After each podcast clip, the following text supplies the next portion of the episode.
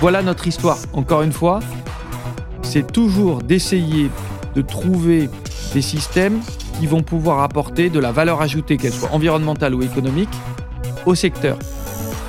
Et pas juste à nous, mais que nos clients y trouvent leur compte et que nos fournisseurs y trouvent notre compte. L'industrie de la construction est en plein bouleversement. Nouvelles normes, utilisation des matériaux, consommation énergétique sont nos enjeux. Je m'appelle Richard Mita, je suis serial entrepreneur et CEO de Synax. Chez Synax, nous digitalisons l'industrie des matériaux de construction. Ma passion Le digital appliqué à des secteurs qui ne l'attendaient pas. Dans Les bâtisseurs, j'interviewe des visionnaires de l'industrie pour vous inspirer dans votre propre transformation environnementale, digitale et managériale. Bienvenue dans Les bâtisseurs, le podcast de ceux qui bâtissent aujourd'hui pour demain.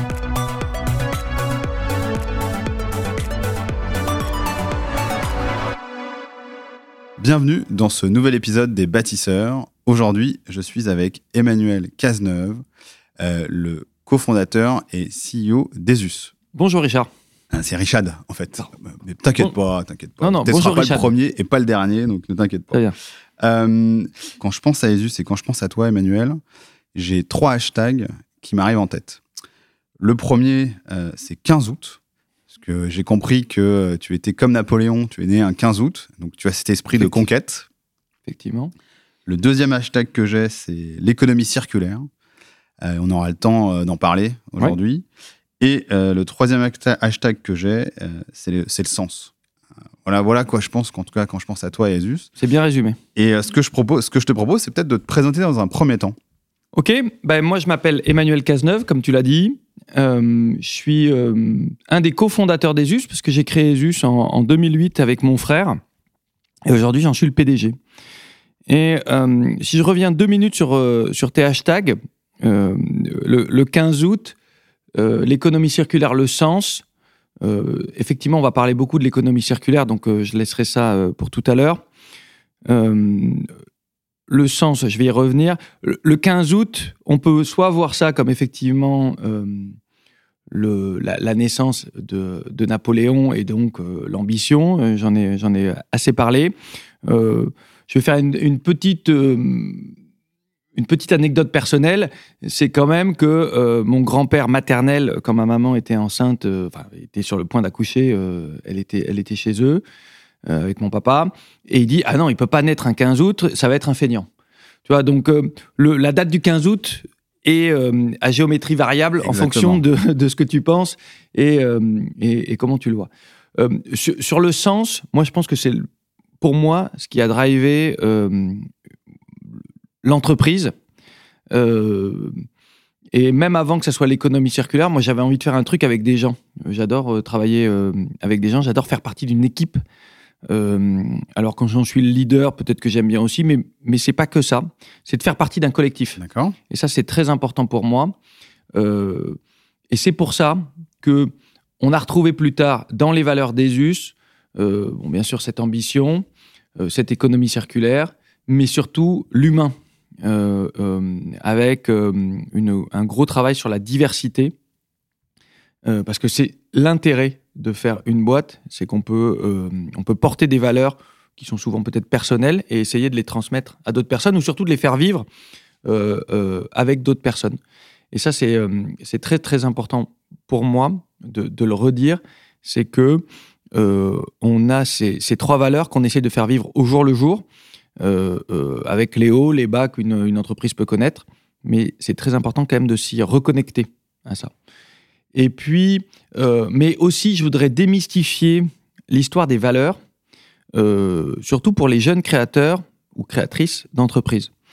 Euh, Aujourd'hui, le storytelling des start à succès, c'est toujours j'étais banquier d'affaires.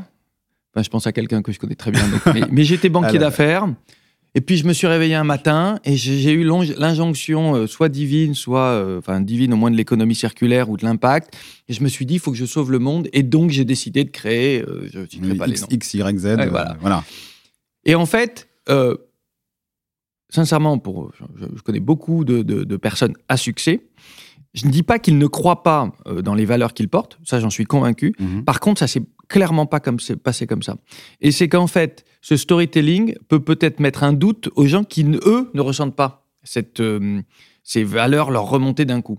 Et je crois qu'en fait, il faut monter sa boîte, enfin, monter un projet, et après, entre guillemets, les valeurs, elles vont s'écrire, mais quand on aura travaillé un peu dessus, et surtout quand on aura monté la boîte. Parce Mhm. qu'autrement, on va se retrouver qu'avec peu de gens qui vont, enfin, on va se retrouver avec des gens qui vont avoir peur de monter leur boîte parce qu'ils vont dire, mais moi, j'ai pas Moi, été. moi, j'ai pas l'appel. J'ai Voilà, pas l'appel divin. J'ai pas la lumière qui me dit, tiens. euh, et, euh, Et, et- et bon, ouais. voilà, euh, donc c'est peut-être pas le sujet, mais ce sens-là, encore une fois, quand on a monté la boîte avec Pierre, mon frère, euh, nous, on vient d'une famille, enfin, de familles plutôt entrepreneuses, et c'était de dire, on a envie de faire un truc entre nous. Après, après quelques mois, quelques années, on se rend compte que ce qu'on fait a du sens, qu'en fait, on se retrouve à Ivry-sur-Seine, pas du tout voulu, Mm. parce qu'il y avait personne qui voulait nous louer un appart, enfin, un bureau. Ah, le bureau, des Et que, comme on était à Ivry-sur-Seine, euh, quand on a voulu recruter nos premiers euh, collaborateurs, ou collaboratrices, d'ailleurs c'était une collaboratrice chez Jesus, euh, ben, en fait on avait, on avait personne qui venait. Et les seules personnes qui venaient étaient celles qui étaient, Près d'Ivry, de toute façon. ouais, ou celles qui étaient même rejetées, ou qui n'étaient pas sélectionnées dans les boîtes parisiennes, et qui, souvent, en plus, arrivaient avec un, comment dire ça, euh, qui était issu de la diversité. C'est-à-dire qu'on s'est Ah oui, bah, retrouvé. on, on voit bien, c'est les. euh, Enfin, moi, je, je, connais ce principe-là, c'est-à-dire que ce sont des gens qui ont fait les bonnes écoles ou qui ont fait quelques études, qui n'arrivent pas à avoir du boulot euh, dans des boîtes à Paris et qui se retrouvent euh, à aller postuler chez toi. Et toi, vu que tu es ouvert et que tu reçois que- tout le monde. voilà. et que t'as personne qui vient, bah, tu les acceptes. Et souvent, tu as des gens hyper motivés et euh, qui peuvent t'aider de manière assez importante. Et, et c'est exactement ça. Et tu vois, et ça, si on s'était dit, nous, on veut monter une boîte diverse, enfin, on n'y avait pas pensé. Sauf qu'on se rend compte que, vu ces- ces- ce que tu viens d'expliquer, est exactement ça.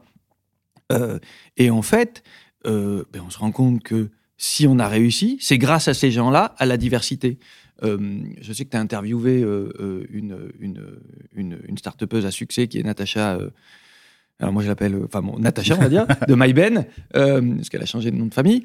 Euh, elle, est à- elle est arrivée chez nous. Euh, euh, je dis pas qu'elle avait pas d'autres postes, mais encore une fois, elle connaissait pas le secteur, mais on a plutôt cherché. Voilà, elle devait être euh, pratiquement la seule à être avoir répondu à la- à l'annonce, et on a eu la grande chance de l'avoir pendant sept ans, de permettre de nous développer. Ça, encore une fois, j'engage les gens. Si vous voulez monter un projet, allez-y. Euh, euh, et n'attendez pas l'injonction divine de euh, je vais trouver une boîte à impact. Ça me fait penser à, un ami entrepreneur qui, lui, avait monté Clini, le service de, nettoyage en entreprise. Et lui avait commencé en mode un peu start-upper, levée de fonds. Et puis un jour, il s'est donc au, au sein de son histoire, qu'au bout d'un certain temps, il s'est rendu compte, mais pourquoi est-ce qu'il faisait tout ça euh, Qu'est-ce qui l'intéressait euh, Et donc, au final, il a commencé à basculer toute son entreprise sur une mission plutôt avec du sens, en disant maintenant, bah, euh, les personnes qui viennent faire le ménage, c'est en journée, c'est plus aux horaires décalés. On va essayer de les payer de manière beaucoup plus correcte qu'avant. On va donner, il l'a mis même en Bicorp de mémoire, son entreprise. Et donc, quand tu dis ben, monter une boîte et derrière les valeurs, le sens, ben, vous allez le donner au fur et à mesure, ben, typiquement, ça me fait penser à lui. Et c'est des choses qu'on voit de manière générale. Tout entrepreneur, en fait, le storytelling tel qu'il est fait aujourd'hui, c'est c'est- c'est comme son nom l'indique. C'est une histoire qu'on raconte. En fait, alors qu'en fait, la vraie philosophie, enfin, la réalité du terrain fait que d'abord, on montre quelque chose parce qu'on a une intuition, parce qu'on a, on a vérifié envie, quelque chose, qu'on a envie. Et puis, au fur et à mesure qu'on développe, là, on commence un peu à bâtir, à mettre plus de fondations. Moi, Euh, moi, je crois que c'est plus. enfin, C'est c'est la réelle. Enfin, pour moi, c'est ce qui s'est passé pour moi et beaucoup de mes, euh, amis entrepreneurs ou, ou les connaissances que j'ai. Et que, encore une fois, le storytelling est très intéressant, ça marque. Euh, je pense qu'on arrive à la limite aujourd'hui du storytelling.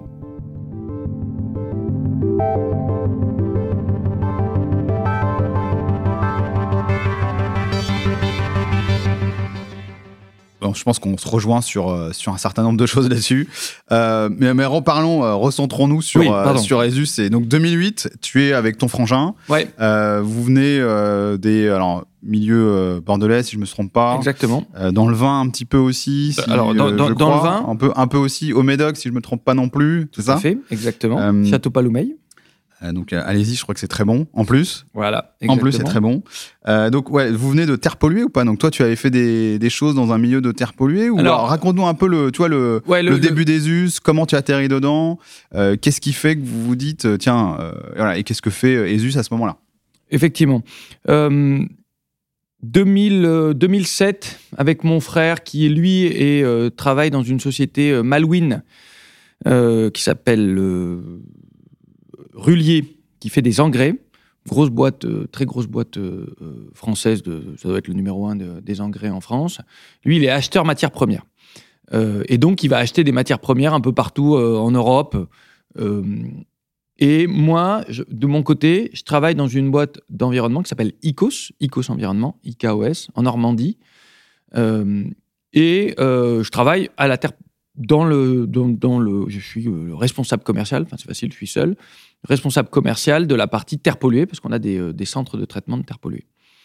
Et puis, euh, on va dire 2007, on se dit, tiens, on aimerait bien monter des, euh, des boîtes. Je l'ai dit, on est euh, petit-fils et fils d'entrepreneurs, Mmh. que ça soit côté maternel ou paternel. Donc, c'est quelque chose qui nous, qui vous anime ouais, qui nous petit. anime et qu'on connaît depuis Mm. petit. J'irais presque même que il n'était pas concevable qu'on ne soit pas entrepreneur. Si je me réfère à ce que, pouvait, enfin, ce que peut penser ou pouvait penser mon père euh, à l'époque. Mais, mais mettons ça de côté. Et donc, on se dit, on va monter une boîte. La, la première boîte, et c'est d'où vient le nom Esus d'ailleurs, Mm. euh, c'était une boîte, on voulait être euh, importateur de pelets de bois D'accord. petits granulés. Parce que Pierre étant acheteur de matières premières dans les pays baltes, il a acheté je sais pas quoi, et, et à côté de, de- du stock d'urée, je- pas de l'urée, mais enfin du- d'une matière première des engrais, le mec lui dit bah, si tu veux, je te vends aussi des pelets de bois. Et nous on dit c'est génial, c'est ce qui va exploser. Euh, et d'où le nom Esus, parce qu'en fait Esus c'est la, c'est la déesse de la forêt dans le monde celtique. Ok. Donc, on a fait des études euh, euh, là-dessus, euh, comment on y allait. Et puis, bien sûr, on est allé, on s'est limité. C'est que comme on n'avait pas d'argent, ben, en fait, euh, on pouvait pas acheter euh, le, le, le pellet de bois euh, qu'il fallait payer à, à Fallait payer 30. comptant, voilà. fallait payer comptant ou Ouais, fallait payer ex-works. Exactement. Et, puis, donc, tu vois, on pouvait pas faire ça. Et donc, mais comme on avait tellement envie de le faire, puis on avait un nom de boîte, on s'est dit, bah, j'ai dit, tu sais quoi, on va, on va faire ce que je fais moi chez Icos, c'est-à-dire, on va trader, ce qu'on se faisait appeler les traders de terre polluée, c'est-à-dire qu'on va aller prendre euh, euh, de la terre d'un chantier et on va aller l'emmener dans un autre, dans un centre de traitement, sans qu'il nous appartienne. Parce que c'est ce que je faisais chez Icos euh, pour, pour toutes les raisons. Et mon frère dit bah, Banco, on y va. On verra si ça marche. De toute manière, on va essayer de faire aussi des bilans carbone. On verra bien. Et d'ailleurs, on avait monté deux boîtes. On avait monté une boîte de bilan carbone, une boîte de, de trading de terre, en se disant de toute manière, Esus, ça marchera pas. Mais au moins, comme tu as quelques contacts, Emmanuel, ça, porte, ça paiera les plaquettes de la, de la boîte de bilan carbone. Et donc, on a démarré chacun avec. On a mis 1000 euros dans la boîte D'accord. euh, donc à l'antithèse de, les- des Mmh. levées de fonds. Et donc, ben, ça a super bien marché. Assez rapidement, euh, on s'est fait connaître. Pourquoi? Parce qu'on a offert un service dans un milieu qui n'en avait pas.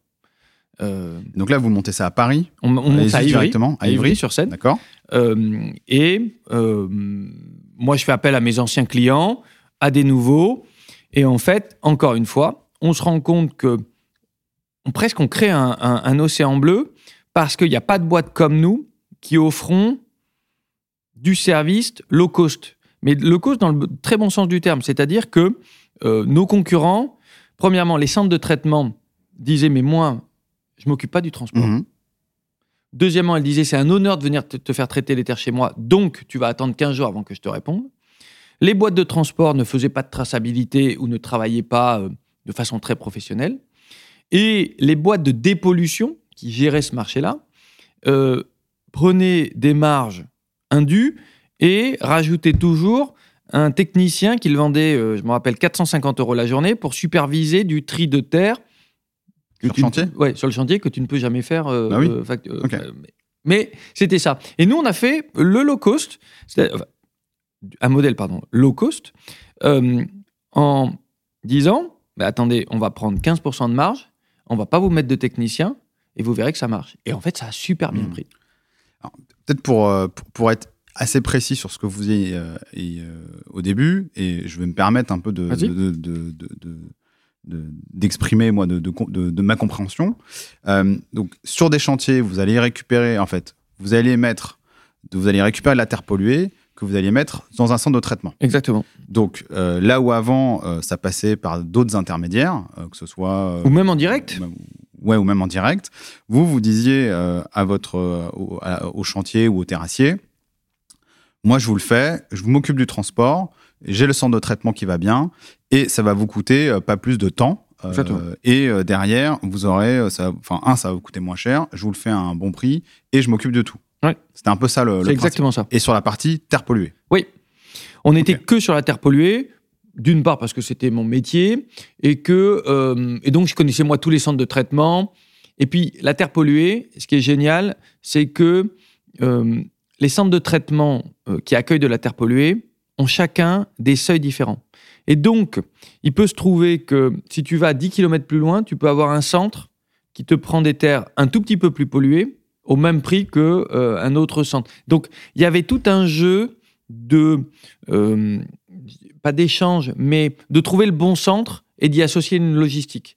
Et ça, ça a aussi un peu perturbé le marché parce qu'avant, c'était un marché euh, tenu par les industriels. Et les industriels, leur boulot, c'est de remplir leur centre. Mm. Donc, ils vont tout faire pour remplir leur centre. Et quand ils peuvent pas remplir leur centre, ils disent moi je prends pas. Donc en fait, ils sont pas centrés clients, ils sont centrés sur leur outil de production. sur eux-mêmes. Ce qui n'est pas déconnant d'ailleurs. Hein, quand on est une usine, voilà. Façon, euh, Et c'est euh, voilà, et, c'est pour ça d'ailleurs que je suis parti d'Icos parce qu'ils m'ont dit on te paye pas pour remplir les centres des autres, on te paye pour remplir nos centres. Et je lui ai dit moi je crois que tu me payes pour que nos clients Sois content. Sois content mm. et reste avec nous.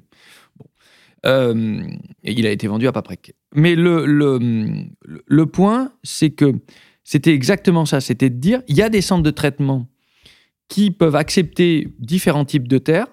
À nous de faire une base de données.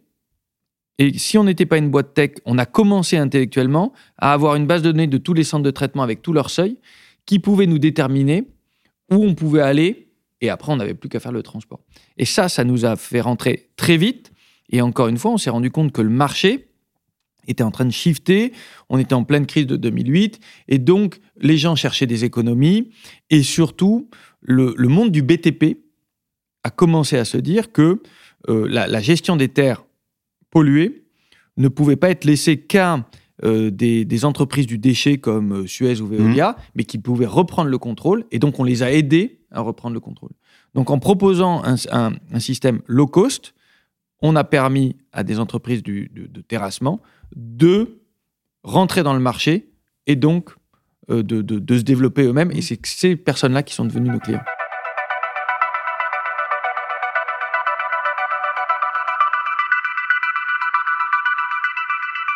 Ce qui est intéressant dans le modèle, c'est que vous vous êtes quelque part euh, mis en intermédiaire sur un marché où il y avait peut-être au final peu, il y avait pas d'intermédiaire ou assez peu.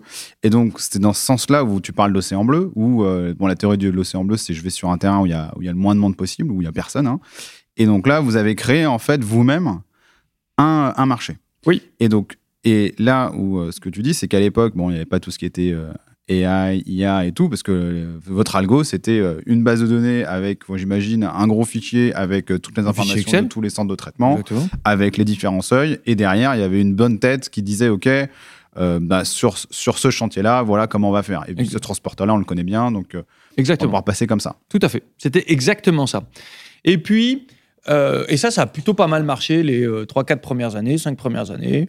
Euh, on faisait des taux de croissance, de, alors comme on était petit, on faisait des taux de croissance à trois chiffres. Euh, on a toujours été rentable. je crois que la première année, vous avez déjà fait un million, c'est pas ça? On a fait 500 000, mais on a fait 500 000 euros la première année, 1,7 million la deuxième. D'accord. je m'en souviens. 2, 3, 5, 7 et puis 10. Enfin, tu vois, donc ah, on, a, on, a, Vraiment, euh, bootstrap comme on aime. Exactement. Avec le recul, je me dis qu'on aurait un peu construit un peu mieux les, les, les, les, process commerciaux et, et autres. Je pense qu'on on aurait pu avoir des, euh, continuer à grandir de façon très forte. Mais bon, c'est normal, ça, c'est les, euh, les hauts et les bas des, des vies des entreprises. Mais c'est pour ça que je dis que c'est pratiquement un océan bleu parce qu'en fait, personne ne proposait ce qu'on faisait. Alors oui, euh, on a été beaucoup critiqué, vilipendé parce qu'on était un intermédiaire. Donc euh, euh, certaines personnes disaient qu'on servait à rien. Euh, certains clients disaient mais moi je peux être meilleur que toi vu que tu Ah, prends une marge, je peux être meilleur que toi. Donc on lui dit bah vas-y. Euh, alors des fois il y allait, euh, mais il se rendait compte euh, parce qu'en fait il- euh, le BTP c'est quand même beaucoup de personnes euh, bah, euh, qui voilà et donc ils ont l'habitude de, ils ont l'impression que s'ils achètent en direct ils vont euh, ils, vont faire mieux que toi. Euh, je fais une petite parenthèse. Je ne sais pas si je peux le citer, mais avant-hier, j'étais chez un. J'ai rencontré le, directeur monde génie civil d'une grande boîte du BTP français. Et, euh, mais qui vient. Bon, voilà. Et, euh, et qui me dit en fait, j'ai du mal à expliquer à mes équipes. euh, Enfin, je, je prends l'exemple à mes équipes en disant mais quand tu veux faire changer tes chaussures de chantier, c'est pas toi qui les changes t'es pas cordonnier. Donc tu fais bien appel à un professionnel. Donc pourquoi tu ne ferais pas appel à des professionnels sur d'autres sujets dont la gestion de terre? Et je pense que c'est un vrai truc, c'est que euh, encore dans le BTP, les gens qui peuvent, au moins en France, peuvent pensent qu'ils peuvent faire mieux que toi par eux-mêmes. Et donc euh, Ferme la parenthèse. Ouais, voilà. Et, mais, mais là, encore une fois, c'est le, un peu la problématique de l'innovation euh, dans le BTP, en particulier en France, c'est qu'ils pensent quand même que ils- ça fait longtemps qu'ils le font et qu'ils peuvent, ils le font mieux que toi. Donc, c'est c'est pas facile pour des nouvelles boîtes ou des nouveaux systèmes d'arriver et de démontrer qu'on peut faire mieux.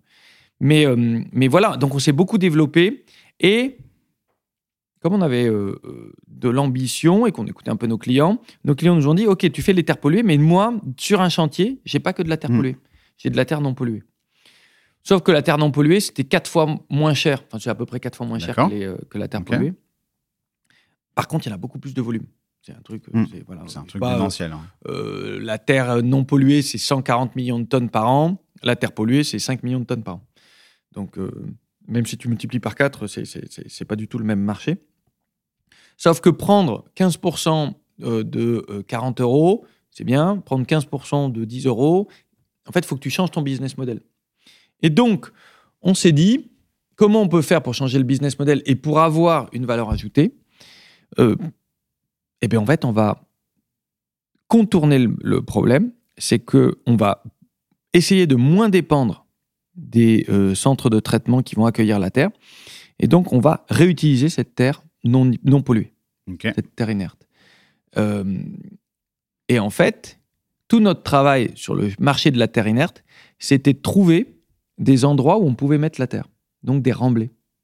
Et c'est comme ça qu'on a popularisé le, la réutilisation des terres.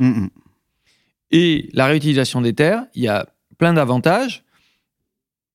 Tu vas moins loin, souvent, parce que comme c'est sur des chantiers, c'est plus proche Mm. des autres chantiers. Tu ne payes pas de droits de décharge. Et environnementalement, c'est extrêmement positif. Et donc, nous, ça nous permettait de vendre à peu près au même prix que de la terre inerte, mais des solutions green, moins chères, et donc on faisait plus de marge. Et donc, on arrivait à prendre des, marges un peu plus importantes, et donc on a pu commencer à rentrer dans la terre. Et puis après, le, deuxième grand boost, c'est la partie logistique, où quand tu commences à être un acteur qui agrège plein de logistique, tu, vois que, euh, ben, en fait, tu peux euh, aller déployer tes solutions logistiques dans des endroits où tu n'es pas. Et, euh, et ça va beaucoup plus vite. Et donc, on a beaucoup investi sur tout ce qui était optimisation logistique entre les chantiers. Là, Qui- c'est optimisation logistique d'un point de vue euh, tech, d'un point de vue. euh, Alors, d'un point de vue. d'un point de vue tech, je sais pas, mais c'est d'un point de vue, c'était de dire, très vite, on s'est dit, OK, comment tu vas pouvoir faire moins de kilomètres à vide pour un camion? Parce que ce qui coûte cher pour un camion, c'est de faire des kilomètres Mm. à vide. Et donc, on essayait de, d'abord, ce qu'on faisait, c'est qu'on allait dans une carrière, on essayait de toujours de trouver un retour. Euh, euh, mais ça, les gens le font. Mais c'était déjà pas mal. C'est-à-dire, ça, c'était les tours à la volée. C'est-à-dire qu'on disait, OK, au lieu de faire des allers-retours à plein vide, on va prendre des gens qui remontent du granulat et pour redescendre, prendront de la terre. La terre, oui. Donc ça, c'était le premier, euh, première optimisation.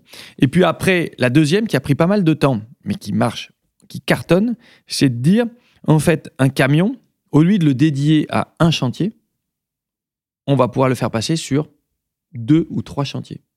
Parce que il va partir d'un point A, il va aller sur une, carrière ou un centre de traitement ou un autre chantier, enfin, il va vider sa terre.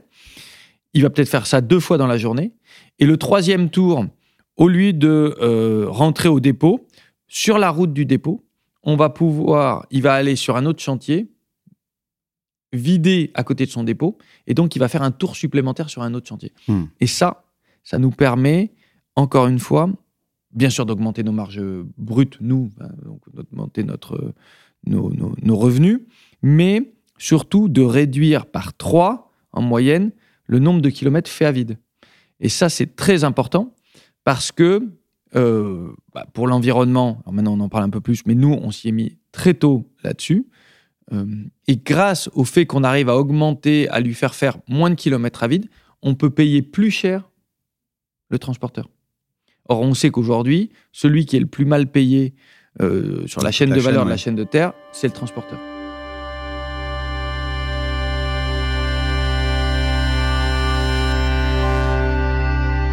Ok, donc là, là, grosso modo, ce que tu me dis, c'est euh, pendant les premières années, focus sur la terre polluée. Ensuite, euh, vous passez sur de la terre inerte. à ce moment-là, il y a donc, il y a, vous augmentez de volume, ça vous pousse à aller chercher une excellence opérationnelle, donc être bien meilleur d'un point de vue logistique. Tout à fait. dans les business, de manière générale, hein, plus il y a moins, y a de marge, plus il faut être hyper bon en opérationnel. Tout à fait. Euh, si on veut à la fin pouvoir garder un peu de, un peu de résultat net. Hein. Exactement. Euh, et donc là, sur la partie logistique, ce que tu es en train de dire, c'est que vous avez initié ce concept un petit peu de. Alors, moi, j'appelle ça peut-être un peu du double fret, mais je sais pas si c'était ça ou, toi, tu appelles bah, ça la volée, c'est ça Ouais, mais c'était du double fret. Ok, effectivement. Et, là, et là après, vous vous, dites, tiens, euh, je vais aller encore plus optimiser euh, mon, mon, coût de transport, ou je vais aller chercher à maximiser entre guillemets. Alors, je sais peut-être pas les bons termes, hein, mais euh, l'idée, c'est de se dire comment j'arrive à faire à, faire rouler un camion le moins à vide possible. Et donc, comment je le fais tourner à plein le plus possible. Et puis, exactement. Et, là, je pense que vous, vous êtes dans une dynamique où maintenant, enfin à ce moment-là, ou peut-être aujourd'hui, hein, ou il y a quelques années, euh, c'est vous qui louez euh, le transporteur à la journée. Exactement. Parce que donc, l'excellence opérationnelle passe par comment je maximise ce temps euh, que j'ai de mon transport, enfin de mon camion à la journée. D'où le fait de bouger de chantier et ainsi de suite. C'est bien ça? C'est exactement ça. Le, double fret, on va dire qu'on l'a popularisé. on n'est pas les seuls, mais on l'a popularisé, mais c'est pas nous qui le faisions. Parce que il euh, y, a des transporteurs qui euh, travaillaient avec des carrières euh, qu'on est allé voir et à qui on a dit bah comme tu redescends des fois à vide, prends-nous les terres sur les chantiers et puis ça marchait bien. C'était pas toujours parfait pour les chantiers ni pour les transporteurs, mais grosso modo, on a commencé à le populariser. Sauf que ça, nous, on détenait pas le, la remontée du granulat. Et donc, bah, un jour, il pouvait arriver que le transporteur te dise Bah non, moi j'ai trouvé, et ce que je peux tout à fait comprendre, hmm. j'ai trouvé mieux, euh, plus facile à exploiter, plus, euh, et je suis plus payé par un autre, je vais aller à l'autre. Et donc, on se battait toujours pour avoir de la, de la disponibilité. Euh, et donc, on détériorait notre, euh, potentiellement euh, le, rendu à nos clients, ce qui n'est pas possible, parce que dans le BTP, le service client, bah, bien sûr. Si le service client se détériore, c'est quand même beaucoup plus difficile pour aller en vendre et, continuer à grandir. Et donc, on s'est dit, il faut que nous, on tienne notre logistique. Et c'est à partir de ce moment-là qu'on a créé Esus Logistique, qu'on s'est dit, on va même peut-être monter une boîte de logistique à faire demain, on fera peut-être que de la logistique pour certains clients, ce qui arrive aujourd'hui. Mm.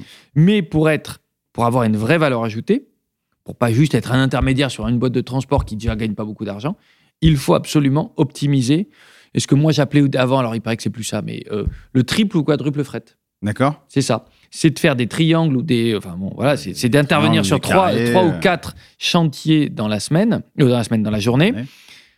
Encore une fois, pour réduire le nombre de kilomètres à vide d'un camion ce qui te permet donc d'augmenter de façon très forte la marge et, euh, euh, et de réduire le, nombre de, kilomètres faits à vide. La petite difficulté, c'est que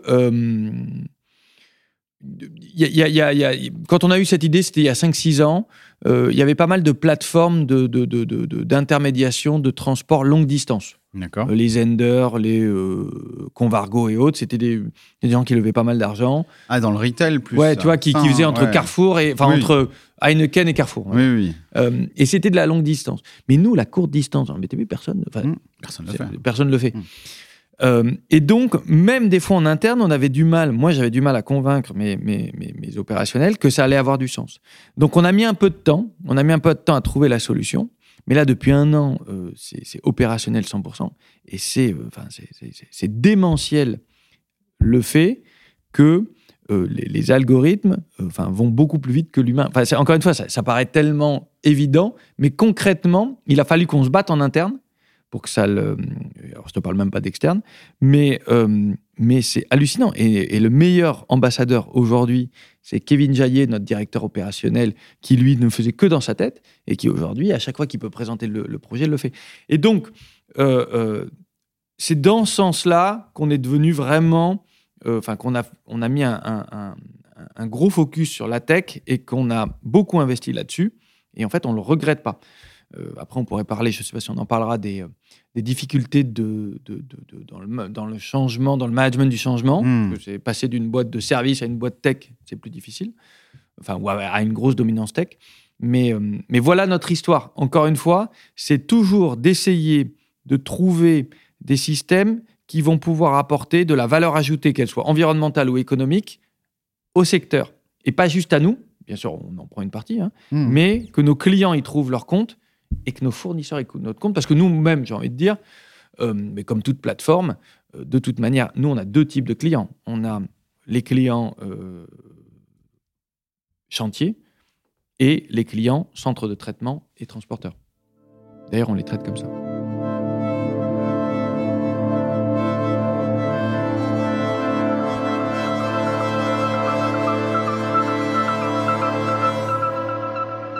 Bah, tiens, en parlant de, de tes clients, euh, euh, et après on reviendra à votre internationalisation Ouais. en, tu vois, en 2019, si j'ai bien compris. Euh, 2019, ouais, c'est ça. effectivement. Euh, mais tiens, si on, si on prend tes deux cas de clients, donc ton, chantier et ton centre de traitement, euh, aujourd'hui, euh, quel est, euh, tu vois, l'effet ESUS avant-après pour ton client? Aujourd'hui, notre, euh, quand, quand, quand quelqu'un nous utilise, enfin quand un client nous, nous utilise, euh, j'ai pas le taux, mais, mais, mais dans, dans, dans, la grande majorité, il revient. Pourquoi?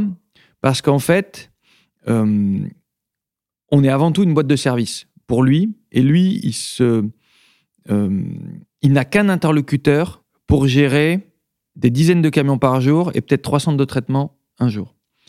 Euh, je, vais, je vais te donner un exemple. On a travaillé pour, encore une fois, une grande boîte du BTP sur un chantier du Grand Paris. On lui a réalisé la logistique. On n'a fait que la logistique. D'accord Donc, lui, il nous disait, mon chantier, il est là. Donc là, c'est lui, c'est le chef de chantier, c'est le non ou Ouais, une c'est le directeur de- euh, du projet. D'accord Euh, eux, ils nous ont dit, enfin, il nous a dit, mon tunnelier, il sort là, je sais le centre de traitement, j'ai pas besoin que tu le gères, tu vas le, tu vas le faire. Enfin, je, je veux juste la logistique. Mm. Et on avait, je sais pas, 50, 60 camions euh, par jour. Il nous a dit, j'ai dû me battre pour expliquer qu'il y avait un intérêt de passer par toi et non pas de recruter trois personnes, comme on avait toujours fait, pour gérer ça. Parce que ces trois personnes, euh, on aurait dû aller les chercher dans. Enfin, ils, étaient peut-être compétents, Mm. mais trois personnes, ça nous aurait coûté plus cher. Et en plus, euh, euh, on n'était pas sûr de pouvoir les réutiliser, enfin, de, de pouvoir les. les Bah, dès que le chantier était fini, les les trucs, oui, voilà. bien sûr. Ben, Aujourd'hui, tu vois, pas plus loin que lundi, ce même client nous a appelé pour nous demander de lui gérer 140 camions par jour sur un de ses gros chantiers euh, en Europe. Et donc, c'est pour moi le meilleur exemple. C'est que au début, ils vont se dire encore une fois un intermédiaire, je vais perdre de l'argent. Et en fait, quand ils nous ont essayé, ils, ne, ils se rendent compte que au lieu d'être quatre pour gérer un projet, ils ont besoin que d'être une personne et que faire appel à des professionnels de la logistique de, de- de chantier, de terre, Mhm. c'est devenu incontournable. Bon, ça c'est pour une grande boîte. Mais même nos- nous, on, a, on, a, on va du, du grand groupe euh, euh, international comme Vinci, Bouygues et Fage à la PME, euh, euh, le terrassier, euh, le très local. Le gars d'Ivry-sur-Seine. Exactement. ça. Mais même le gars d'Ivry-sur-Seine, le, souvent, nous, on travaille pour les terrassiers dans l'immobilier. Donc, il y a un, une personne sur le chantier, c'est un peu dur, mais c'est à peu près ça, c'est le mec dans sa pelle, c'est le pelleur. Mais si le pelleur, il doit gérer, euh, il doit appeler les... euh, euh, parce que souvent, on a euh, trois boîtes de transport qui travaillent sur un chantier par jour. Les deux centres de traitement, parce qu'il y a toujours un, un retard, un ceci. Là, le chef de chantier, enfin, ou le conducteur de pelle, il a une personne à appeler chez Esus, voire il peut interagir directement sur l'appli, mais on va dire plutôt qu'aujourd'hui, il, il- il préfère appeler. Si, enfin, il se rend compte que c'est ingérable que d'avoir euh, euh, euh, trois personnes à appeler, alors qu'il y en a, qu'une à appeler. Et puis après, il va avoir, dans un temps euh, euh, court, l'ensemble des documents administratifs et de traçabilité axés sur soit son email, soit sur un, un cloud, ça dépend ce qu'il a besoin. Et encore une fois, ça, cette qualité de service que nous, on a montée, ben, il n'a plus envie de la perdre. Et donc, aujourd'hui, je ne dis pas qu'on négocie plus les prix, mais on arrive à sortir ça, euh, sortir une question de prix et leur parler plutôt de que grâce à nous, ils vont pouvoir se concentrer sur leur vraie valeur ajoutée dans leur chantier, le planning, la tenue du planning, le fait qu'il n'y ait pas d'accident et euh, la productivité de Mm. leur chantier. Et ça, c'est très important. Et ça, ça vient d'où? Ça vient de. on- tu m'as lancé un peu la perche. Ça vient de notre internationalisation. C'est-à-dire qu'en 2019, quand on est allé en Angleterre, euh, ça a été un choc pour moi. Euh, Salvateur, mais Choc culturel. des- ouais, ça a été un choc. euh, alors ça a été un choc parce que euh, 2019, ça marchait très bien pour nous en, en France. Quand tu arrives dans un pays euh, euh, où personne te connaît, euh, où tu peux parler bien la langue, mais enfin tu es quand même grosso modo avec un accent à couper au couteau, et donc les mecs, euh, tu vois, ils te regardent, on se non putain. Hmm. Voilà, dans, un, et- dans un milieu, dans, dans le BTP, euh, Ouais. t'as ça et, aussi. et- hein. et donc, ouais, mais tu vois, Encore. je vais y arriver, Ouais. mais donc déjà, ça te fait redescendre sur terre que moi, ça faisait quand même pas longtemps, mais j'allais moins sur les chantiers, tu vois, les trucs. Moi, j'ai redémarré de zéro avec notre. Ah, mais ça fait du bien de se prendre quelques, Exactement. quelques, quelques, quelques pelles comme et, ça. et- donc, j'engage euh, j'engage tous les gens qui nous écoutent à partir à l'étranger, au moins, euh, au moins pour le bien-être du, euh, du, PDG, d'aller euh, prendre quelques claques comme c'était au début. Mais c'est surtout qu'en fait, en France, on se rendait plus compte, mais sur une heure de rendez-vous, il fallait expliquer 58 minutes pourquoi il y avait besoin ou pourquoi, ou il fallait se justifier de pourquoi on était un intermédiaire. En Angleterre, en Suède, en Allemagne, en Pologne, en Suisse, enfin, on a cinq minutes à présenter ESUS et après on parle du projet et de la qualité de service. Et en fait, euh, et alors en plus les Anglais, eux, ils donnent, ils, donnent ta chance. C'est-à-dire, Mm. tu, tu le tentes, tu y arrives, tant mieux, tu n'y arrives pas, Bah, euh, tu, terminé. Tu, sors. Mais ça nous a aussi fait réfléchir sur notre vision ou notre positionnement par rapport à ce qu'on devait dire à nos clients, être fier de ce qu'on vendait, Mhm. de qu'on n'était pas juste un intermédiaire, d'expliquer ça à nos commerciaux, parce que c'est pas toujours facile, et donc de dire, attendez, voilà ce qu'on vous fait comme service, et essayez, enfin, vous verrez sans nous. Euh, et ça, encore une fois, je crois que aujourd'hui, les clients qui ont essayé ESUS, ils ont plus envie de se séparer d'ESUS. Alors des fois, ils sont pas, ils peuvent pas passer par ESUS parce que Oui. c'est plus cher et autres, mais Vous n'êtes pas présent partout non plus. Donc, et euh, on n'est pas les meilleurs malheureusement partout. Mais aujourd'hui, quand tu parles traçabilité, quand tu parles taux de valorisation ou taux de réemploi, ben, les gens passent par nous. Parce qu'ils savent qu'avec nous, on pourra gérer l'ensemble du chantier, les terres non polluées, les terres polluées, voire que de la logistique, en apportant toujours une traçabilité. Et encore une fois, euh, euh, ça c'est une grande fierté que, que- l'on apporte, c'est leur apporter un service et leur faire, leur, leur, fait, leur faire comprendre que ils, peuvent se concentrer sur leur chantier, euh, enfin leur, pardon, leur valeur ajoutée sur leur chantier. Ça c'est quand même, mais ça a mis du temps en, en France. hein. Et encore une fois, enfin, tu vois, je prenais l'exemple de la personne de, de- de- du grand groupe que, que j'ai eu. Euh, tout le monde n'est pas encore là-dessus, mais je pense que euh, on va y arriver de plus en plus. euh, on va y arriver de plus en plus. Ok. Et pour le, le centre de traitement on, parlait, on a beaucoup Mm. parlé là du, du chantier, le, le centre de traitement. Alors ça, c'est ça, c'est une relation. euh, C'est une relation bizarre. Vous, ça, c'est une relation. Non, non, mais particulière tu, vous avez tu as raison. C'est une relation je t'aime moi non plus. Alors il y moi, a certains avec qui vous devez être avec qui ça se passe très très bien, puis d'autres qui vous voient un petit peu en se disant tiens, Non, mais je- euh, il me capte du business que j'aurais pu avoir tout seul. Alors- ça, on le voit. euh, euh, J'en parlais bah, justement dans un autre épisode avec Rockies qui me disait bah, on a des carriers qui de temps en temps nous disent bah, on leur donne du business qu'ils auraient dit tiens, j'aurais pu l'avoir. Ouais,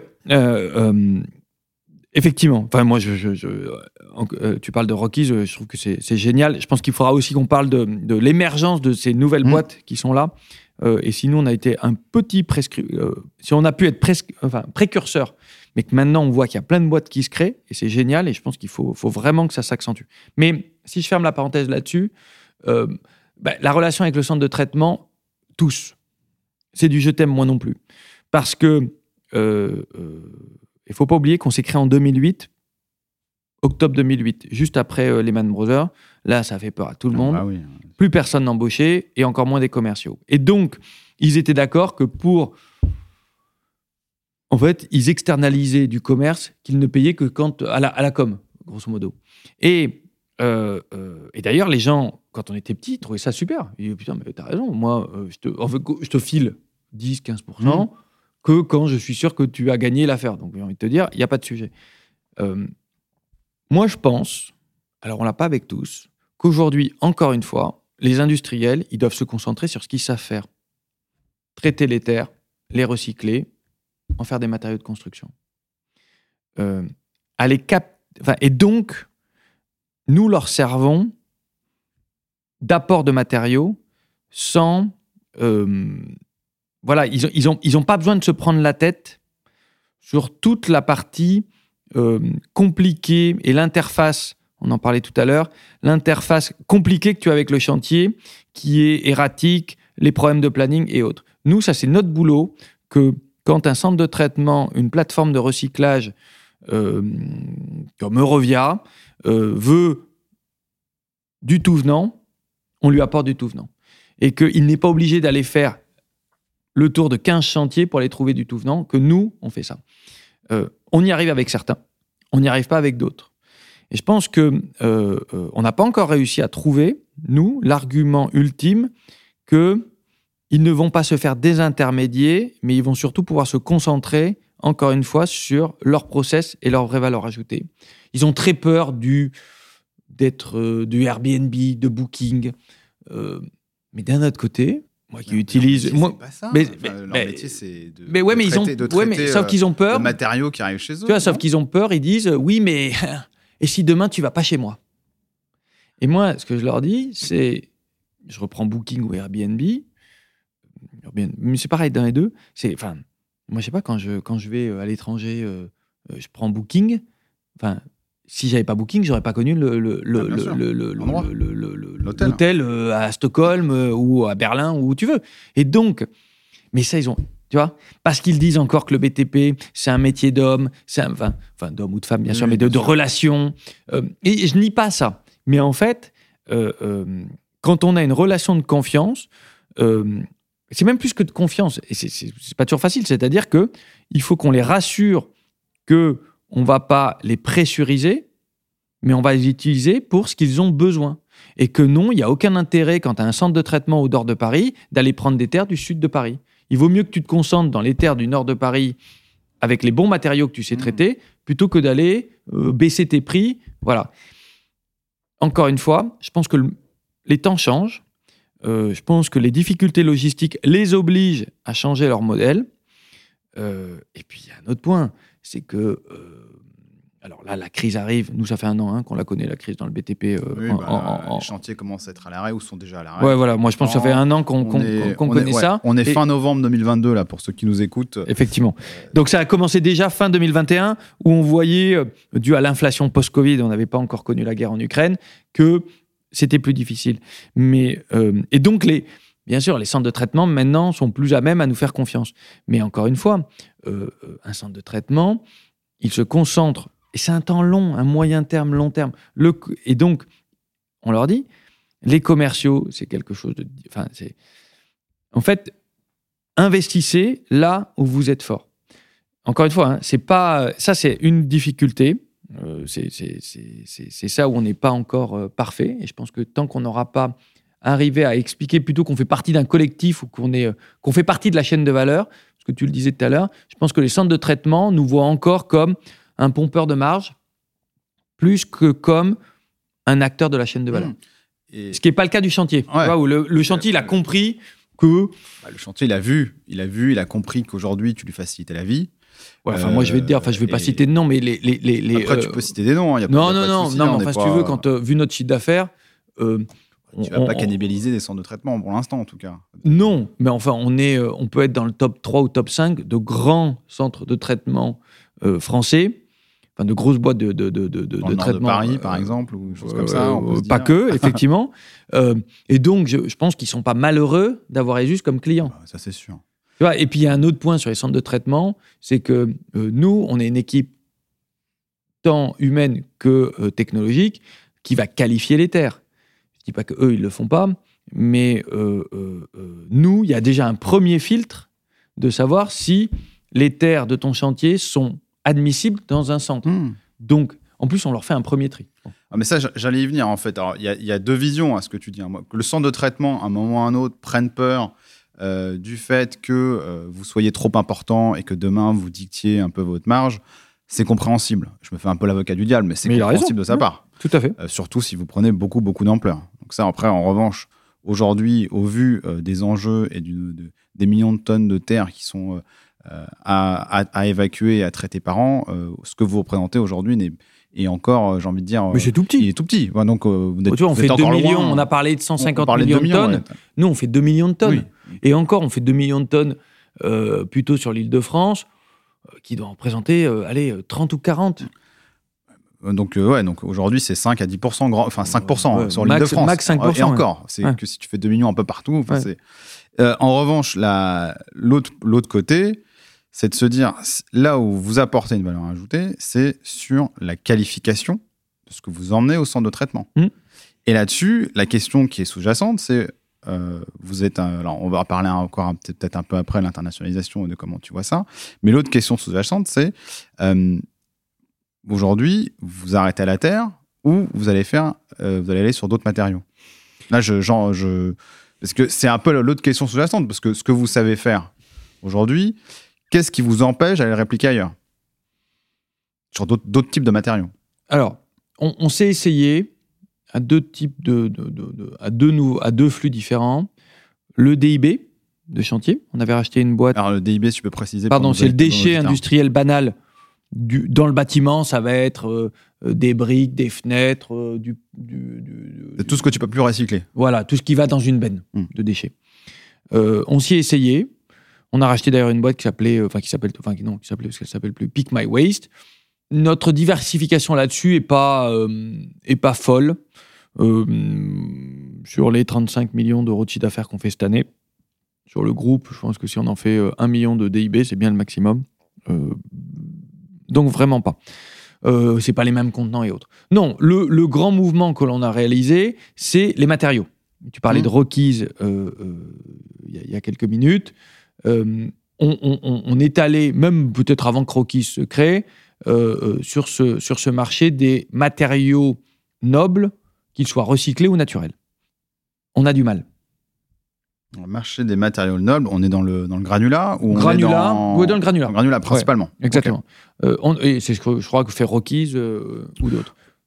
Ouais, ils vont, enfin, euh, oui, ils sont pas dans, le, re- dans la partie recyclage, ils sont dans la partie vente, mais oui, oui, c'est ça. Euh, bah, Ouais. Ils prennent des granulats qui soient naturels ou Et recyclés et les il vendent. essaie- il les, Mmh. Ils les et- et les- essaie de les vendre au, au centre de traitement, enfin au, au projet.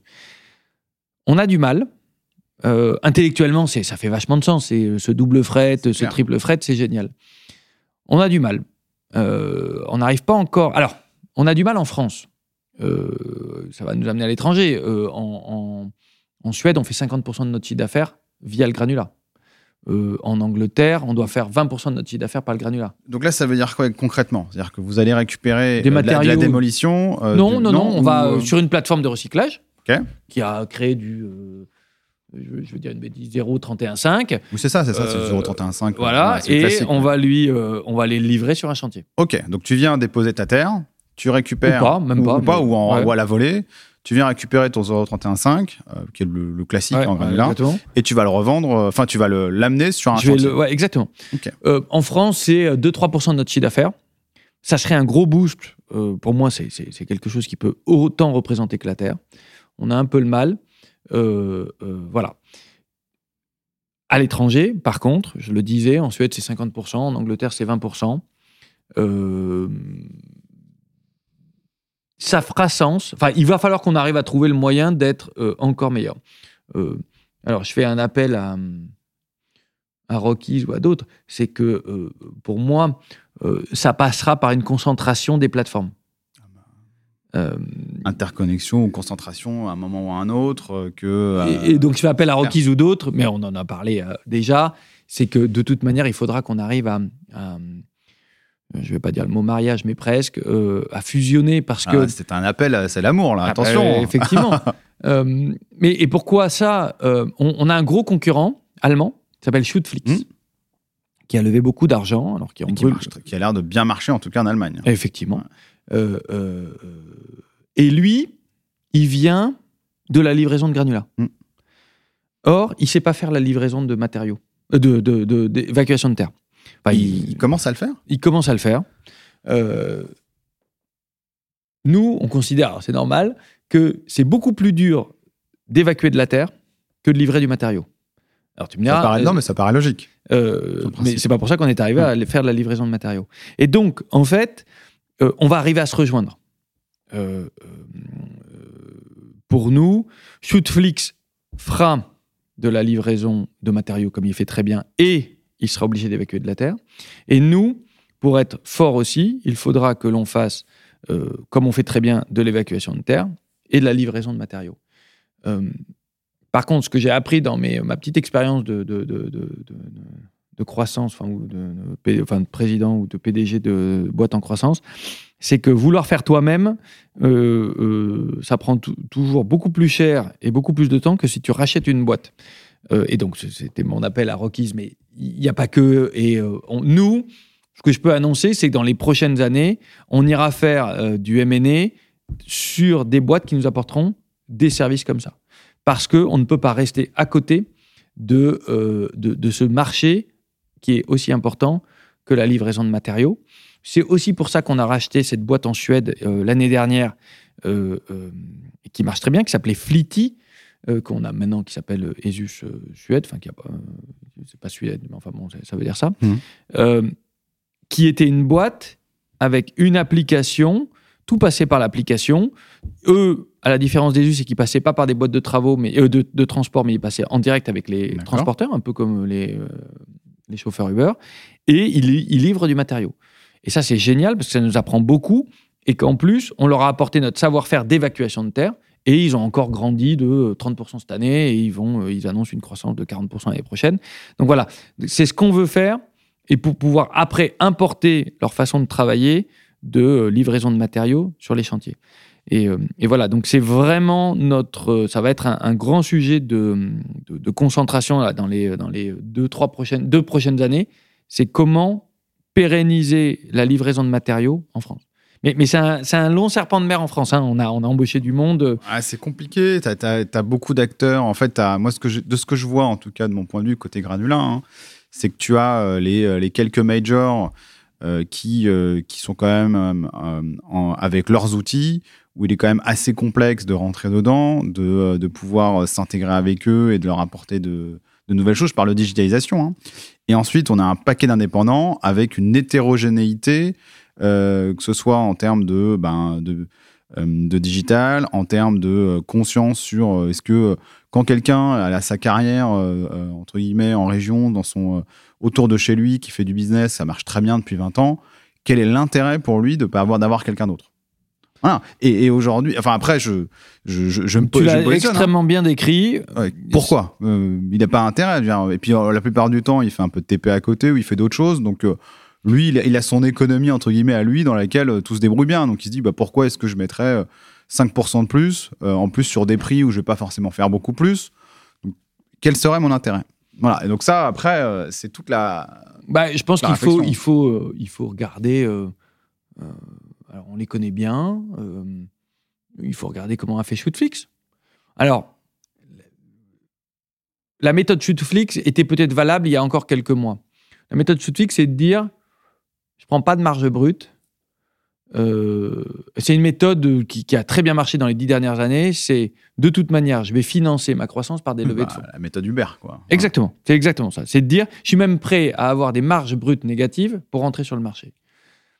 Bon, Ouais, ça devient compliqué parce que aujourd'hui, quand, quand le- quand ça tourne dans l'autre, quand le vent tourne, si t'as pas une marge brute contributive, ça devient très compliqué pour toi. donc aujourd'hui, euh, euh, pour peu qu'on considère que c'était la bonne méthode, euh, euh, on peut plus le faire. Parce que, finançable. parce Voilà. que personne va nous financer 100 millions pour Mhm. aller perdre de l'argent pendant 5 ans euh, sur de la marge brute. Euh, moi, je crois que c'est la logistique qui fera, en fait, qui. c'est la.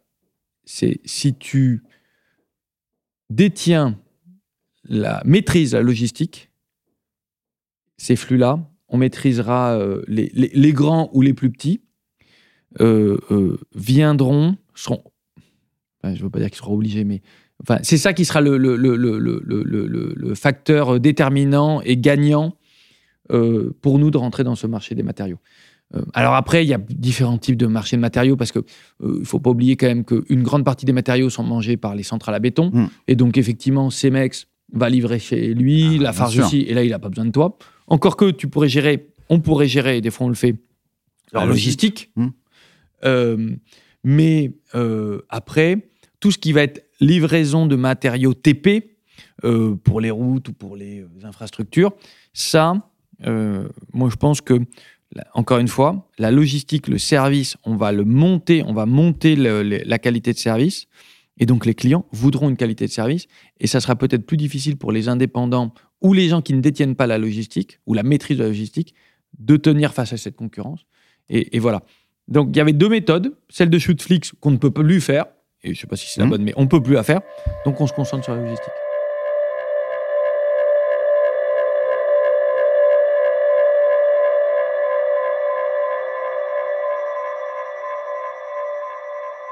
Moi, ce que je voulais comprendre euh, aujourd'hui, c'est euh, donc on est fast forward euh, 2022.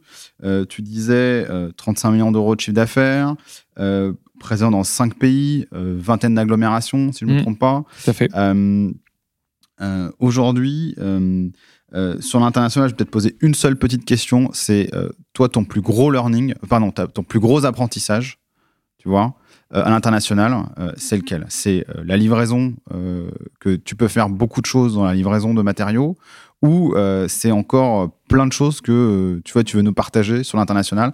Et après, je reviendrai sur ta vision de l'industrie, euh, comment tu vois les choses demain. Ok. Euh, moi, le, le- le- le plus grand euh, apport de l'international chez ESUS, c'est qu'en fait, les besoins du terrassier à Paris sont exactement les mêmes que les besoins du terrassier à Londres, à Stockholm, à Genève, à Stuttgart. Enfin, tu veux pas te citer toutes les rues. Mais c'est exact et c'est impressionnant. D'accord. C'est-à-dire que euh, on n'a pas eu à besoin de changer notre business model. Et c'est ça la grande force, que, ou le grand enseignement que j'ai eu, c'est que le marché de la gestion de terre est un marché, ou matériaux, est un marché local, extrêmement local. Et c'est d'ailleurs pour ça qu'il n'y a pas de mastodonte en gestion de matériaux ou de terre. Euh, on parlait, enfin, on a, on a cité plus ou moins ECT. Enfin, ECT, euh, 99% de son chiffre d'affaires, il est fait, euh, euh, il est à Paris. Euh, euh, euh, il, il annonce, et j'espère qu'il ira à l'étranger avec succès, mais aujourd'hui, il ne le fait pas. Et donc, ce qui, moi, m'impressionne, c'est que ce marché est multilocal, mais global. Et que donc, il y a la place pour devenir un acteur global de la gestion des terres, matériaux, Mm. si, on, si on y inclut là-dessus. C'est ça, mon plus gros euh, enseignement. Et ça donne une force et une ambition, ça nourrit une ambition de façon très forte. Euh, après, de point de vue pratique, euh, euh, des bonnes choses et des moins bonnes choses. Des bonnes choses, c'est qu'aujourd'hui, si on est en croissance sur 2022, parce que nous on finit fin septembre, de plus de 20% de, de, croissance, c'est parce que l'international nous tire. La France dégringole, enfin dégringole, fait moins bien qu'attendu, c'est l'international qui tire la croissance des US. Et ce qui L'année dernière, c'était 25%. Cette année, c'est 40% du chiffre d'affaires Mhm. international. Et, et d'ailleurs, je ne devrais plus dire l'international. Je devrais dire que ESUS est une boîte globale avec un pays qui représente 40, 50, 60% et d'autres. Voilà. Et donc, encore une fois, ça nous a permis, ou ça nous permet de passer la crise. Parce que oui, là, la crise, elle est mondiale ou européenne, mais encore une fois, c'est pas la même crise à Paris qu'à Londres. Euh, à Londres, ça cartonne encore. À Paris, c'est beaucoup plus difficile depuis un an. Donc ça, euh, très positif. Je l'ai dit, euh, ça permet de s'ouvrir au monde, ça permet que les équipes du siège ou de la France s'interconnectent avec Mhm. euh, les, les, les, les- Contexte, le- d'autres- et que même si c'est les mêmes besoins, tu peux les, gérer de façon différente et ça apporte encore une fois beaucoup.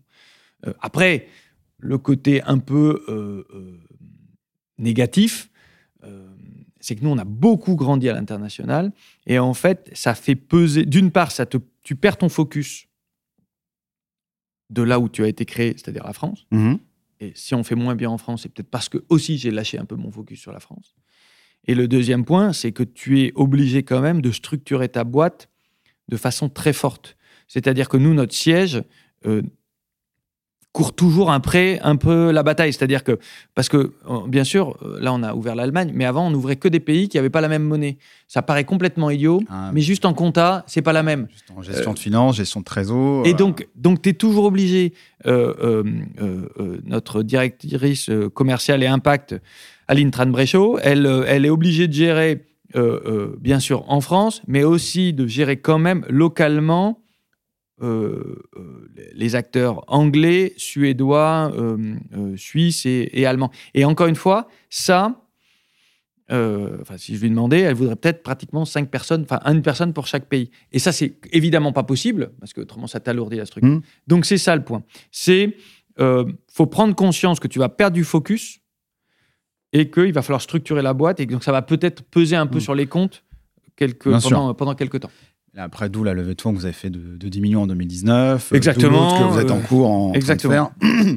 Et maintenant, hyper intéressant, je pense que le, le, moi, ce que je retiens vraiment de ce que vient de nous dire, c'est euh, ce côté euh, que les besoins que nous avons euh, identifiés ou que nous avons sur, nos- en France, on les retrouve ailleurs. Oui. Que ce sont, ça reste des marchés hyper locaux. Et donc, ça veut dire qu'il y a de la place. Alors, ce qui est intéressant, c'est qu'il y a de la place pour n'importe quel nouvel entrant. Oui. Et en même temps, ça veut dire que c'est pas parce qu'on est présent qu'on va pas se faire remplacer par quelqu'un d'autre aussi. C'est les deux- ça va dans les deux sens. C'est-à-dire que ça donne notre chance à nous d'y aller, mais en même temps, ça donne aussi à tout le monde localement de venir aussi, euh, le- au moment où on y est, de revenir chez nous. Mais ça, c'est le plaisir, et- hein, et regarde, nous, on est parti en Allemagne, concurrent, enfin, on- d'une certaine façon concurrencer Shootflix. Demain, Shootflix viendra sûrement en France. en France à un moment ou à un autre. Dire, euh, le- le- L'Allemagne étant le premier marché européen, la France étant le deuxième, il peut pas rester que dans les, euh, les pays euh, dits de l'Est. Euh, mais c'est pour ça, enfin, tu, as interviewé la plupart des gens que je connais bien, que ce soit MyBen, euh, Rockies ou, Ou d'autres, ou- ouais. ou d'autres structures, nous, on fait toujours attention de, des nouveaux entrants. Euh, euh, et souvent, bon, alors Natacha, elle a travaillé avec nous, mais, mais même moi, je trouve, on les invite toujours. Ils sont tous venus, enfin, la plupart viennent d'ailleurs, euh, ou tracteurs d'ailleurs, euh, parce que c'est même un peu différent, mais quand même, il y, a- il y a des liens. Euh, Il y a des gens qui se disent que demain, ça ne sera pas qu'une plateforme logistique entrant-sortant, ça pourrait être même, enfin, entrant-sortant, tu as les pelles mécaniques qui entrent et qui sortent. Donc Bien demain, est-ce qu'on n'aurait pas une plateforme globale? Bon, enfin bon. Moi, je trouve que ça, ça aussi, c'est une preuve d'ouverture d'esprit. Je crois chez nous, de toujours essayer d'aller discuter avec ces nouvelles personnes. Euh, euh, des fois, on s'entend, des fois, on s'entend pas bien.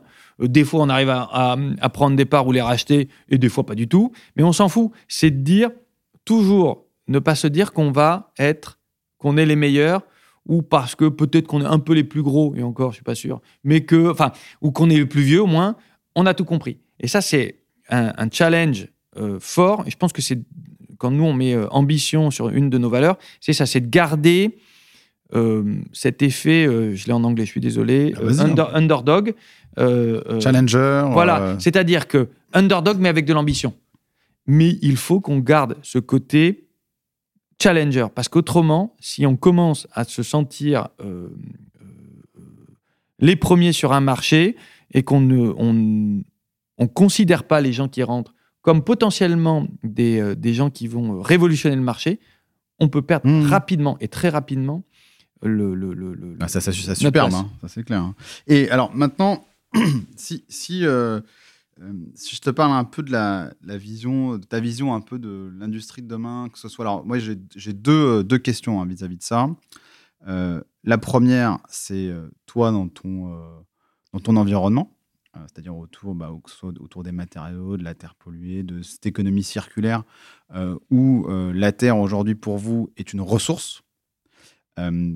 Comment tu vois ça? Et après, au niveau de l'industrie du BTP. Après, tu veux peut-être commencer par l'un ou par l'autre, mais moi, j'aimerais bien aussi comprendre ta vision, toi, de l'industrie du BTP de demain, parce que tu évolues quand même dans ce milieu depuis, on- euh, depuis, euh, 15 ans, hein, enfin, Mm. voire même un peu plus. Et en même temps, sur ta vision, toi, de ESUS demain.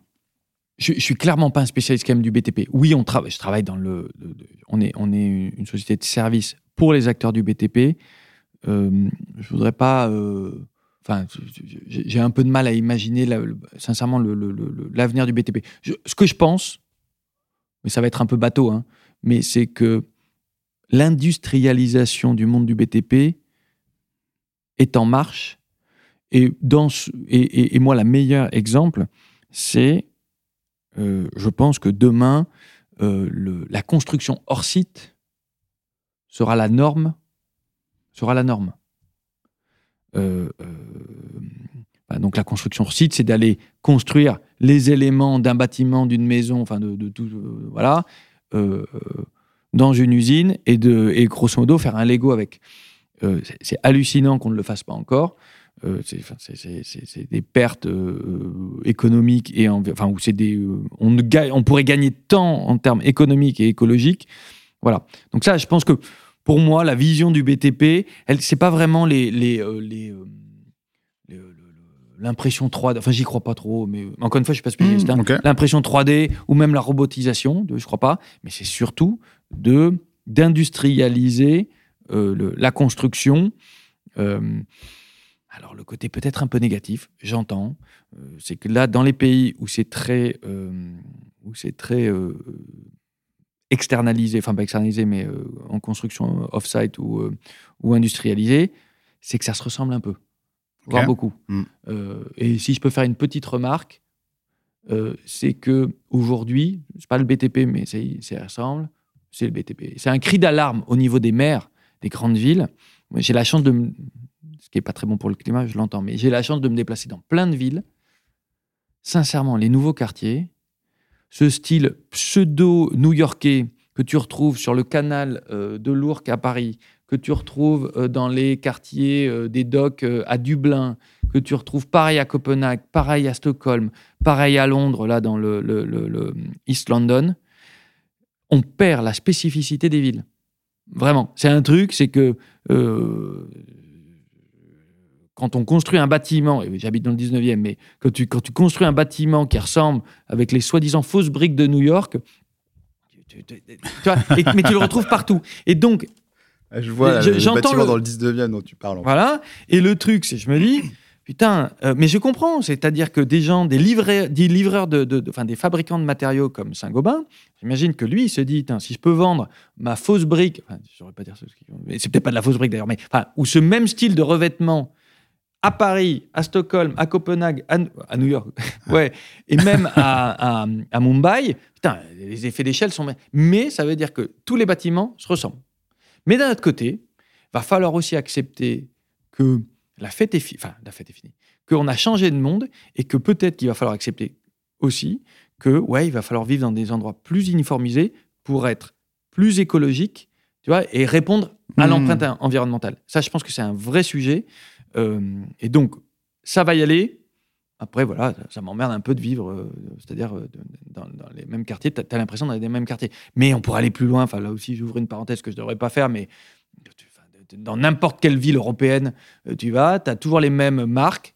euh, enfin, les grandes Oui, c'est Bon, sûr, Voilà, c'est sûr. donc, euh, bon. Mais Maintenant, euh, ta, vision des us. voilà, merci. Ma vision des us. Il y a. c'est c'est un sujet qui, qui évolue et j'ai une phrase que j'adore qui est l'urgence et le long terme. Et donc, il faut toujours penser au long terme. Et donc, souvent, je réécris la vision à 10 ans. Et moi, à 10 ans, euh, ou même à 20 ans, Esus, notre concurrent, ça sera pas Sodexo, on aura dépassé Sodexo.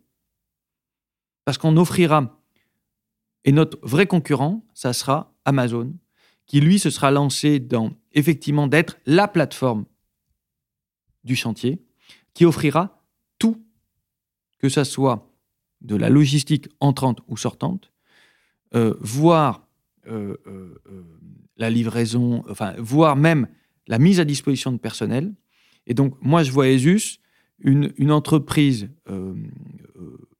mondiale qui offrira tous les services que le chantier aura besoin, parce que je pense que les chantiers vont externaliser énormément de prestations et qu'ils auront besoin de points uniques qui pourront leur gérer toute, leur, euh, toute la partie externalisée. Voilà. Et donc, ESUS, euh, pendant les euh, encore, on va dire, cinq prochaines années, va se concentrer sur les marchés des terres pour rentrer sur des marchés qu'on connaît et pour être, avoir une répartition géographique extrêmement importante.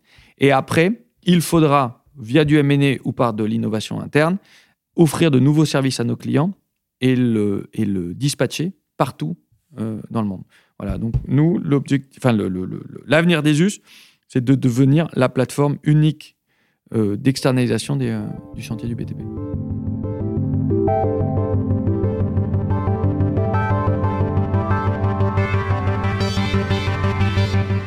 Ça veut dire que effectivement, beaucoup de M&A envisagés, euh, beaucoup de réflexions autour de ça. Donc, aller dans des endroits où aujourd'hui vous n'êtes pas du tout. Euh, on parlait de location de matériel, on parlait de beaucoup de choses de ce type-là. Donc, je pense que là, on rentre sur des domaines, sur des domaines quand même qui sont euh, assez, assez loin de vous, en même temps, qui, quand tu les substantives, sont assez proches de ce que vous faites. Voilà. Euh, et, en, euh, disant tout ça, j'ai rien dit. Vois, hein, euh, tracteur, ça peut faire du sens, mais moi, j'engage les, gens qui nous écoutent et qui voudraient monter une boîte à créer un Uber Eat du chantier. Je veux dire, le nombre de chantiers qu'on a en France ou en Europe, il y a des gens, là, tu vois, de, ma fenêtre, je vois un grand chantier, mm. il doit y avoir 30 personnes qui bossent là-dessus. Ces gens-là, ils mangent où? Je veux dire, si on arrivait à interconnecter les petits restaurants de quartier, euh, souvent où ça, se passe, et faire manger, je pense que, enfin, il y a des idées, tu vois. c'est un truc. Plein. Voilà, bah, lancez ça et on pourra s'associer et trouver des moments. Parce qu'encore une fois, les grandes boîtes, eh, enfin, les grandes boîtes, les boîtes du BTP, euh, quand, vous, quand elles ont confiance dans une marque, c'est ça l'intérêt du BTP. C'est dur d'y rentrer, mais quand elles ont confiance, après, elles continuent et elles font confiance mm. sur d'autres services. Super. Et euh, et dernière question, et après, euh, et après on s'arrêtera là. Euh, enfin, euh, un dernier sujet, et je sais que c'est un sujet qui vous tient énormément à cœur chez ESUS, on a très peu parlé. c'est tout ce qui est lié à la décarbonation. Je sais que c'est by design, par, par essence et par nature. C'est quelque chose que vous faites. Tu parlais de réduction du nombre de kilomètres de, trois fois à, de, de, nombre de kilomètres à vide. on parlait de tout ce qui est partie réutilisation. Aujourd'hui, euh, quand, on, quand on va sur euh, vos, quand on regarde vos éléments de communication, euh, vous communiquez de manière assez importante dessus. Aujourd'hui, ta vision là-dessus, elle est où? Tu vois? Tu, parles de ta vision de l'industrie de ESUS à, à 10, 15, 20 ans, qui est le point d'accès pour toute l'externalisation d'un chantier. Comment se situe cette partie un peu de décarbonation dedans? Notre vision à 20 ans, c'est que de toute manière, euh, la partie euh, euh, carbone, si on l'appelle comme ça, impact, moi je préfère le mot impact parce qu'il est, il, ne se limite pas qu'au carbone, sera intrinsèque à toutes les, toutes les demandes de nos clients et ça fera partie, de la même façon que la sécurité aujourd'hui, tu, tu, discutes plus de savoir si tes chiffres de sécurité euh, euh, les chiffres de l'impact euh, ou du carbone voilà, seront un must-have pour, toute solution. Je vais parler autant pour ESUS que pour le secteur. Aujourd'hui, nous, ESUS, tu as raison, on communique beaucoup. Je pense qu'on fait beaucoup. on doit être encore plus fort. On doit être encore meilleur. On doit encore plus investir sur tout ce sujet impact. Euh, parce qu'il y a une tendance de fond, et c'est tant mieux, à la lutte contre le greenwashing.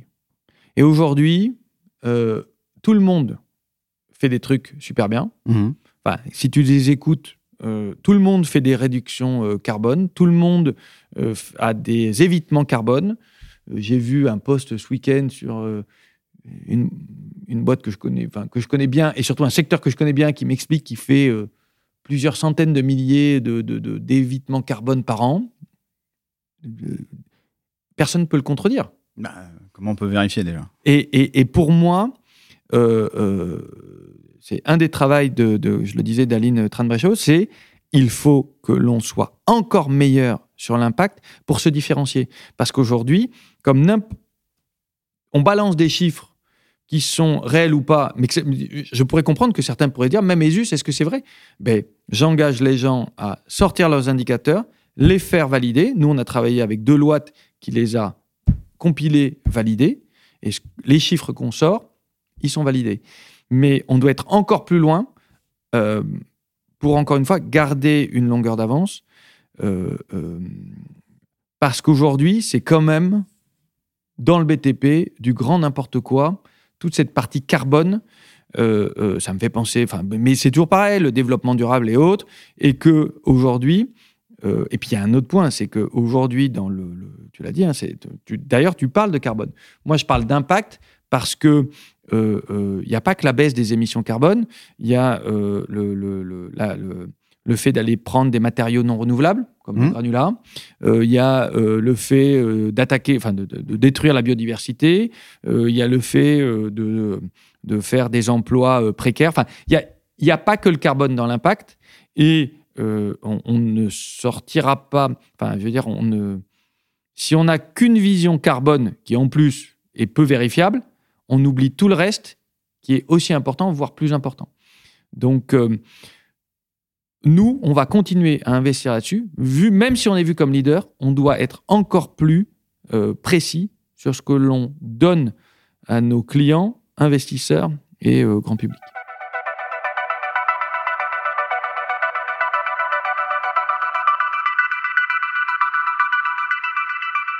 Écoute, on va s'arrêter là. Moi, j'avais euh. Deux, deux dernières questions. Puis c'est- non, mais c'est deux petites questions. Tu vas voir, c'est très simple. Euh, c'est deux dernières questions que je pose euh, à la fin de- des épisodes. Euh, déjà, un, est-ce que tu as un acteur, une entité ou une personne qui t'a inspiré dans le milieu? Dans le milieu, Ou euh, tu peux aller en dehors du milieu, hein, mais, euh, mais je- c'est dans le milieu, ça serait cool. Voilà, mais, ou, ou en dehors, un petit Allez, peu dans, dans, dans le milieu, et puis j'en prendrai un autre qui, euh, qui euh, vraiment, dont je me suis beaucoup inspiré. Enfin, j'essaye, un peu moins maintenant. Euh, mais euh, euh, dans le milieu, c'est Clément Fayat. Ok. Euh, Clément Fayat, que j'ai eu la chance de rencontrer. Clément Fayat, c'est quand même le mec qui a créé en une génération, en partant vraiment d'être le terrassier de Libourne, le terrassier du coin de Libourne, ou à peine, à une boîte qui faisait.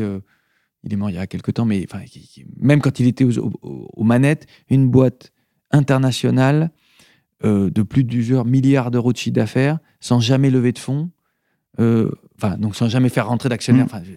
Hallucinant. Et je, je l'ai dit tout à l'heure, j'ai eu la chance de, de même de déjeuner avec lui euh, à la maison, enfin chez ma maman, d'une simplicité, une, gent- une gentillesse impressionnante. Voilà. Euh, et, et je pense qu'il faut pas l'oublier que euh, il n'y a pas que les startups qui peuvent ré- révolutionner le marché. Il n'y a pas que les gens qui lèvent des fonds, même comme moi, qui va révolutionner le marché. Euh, moi, je pense que la personne que j'ai, euh, sur lequel j'ai beaucoup, enfin voilà, dont je me suis beaucoup inspiré, c'est Marc Benioff, le patron de Salesforce Salesforce, ouais.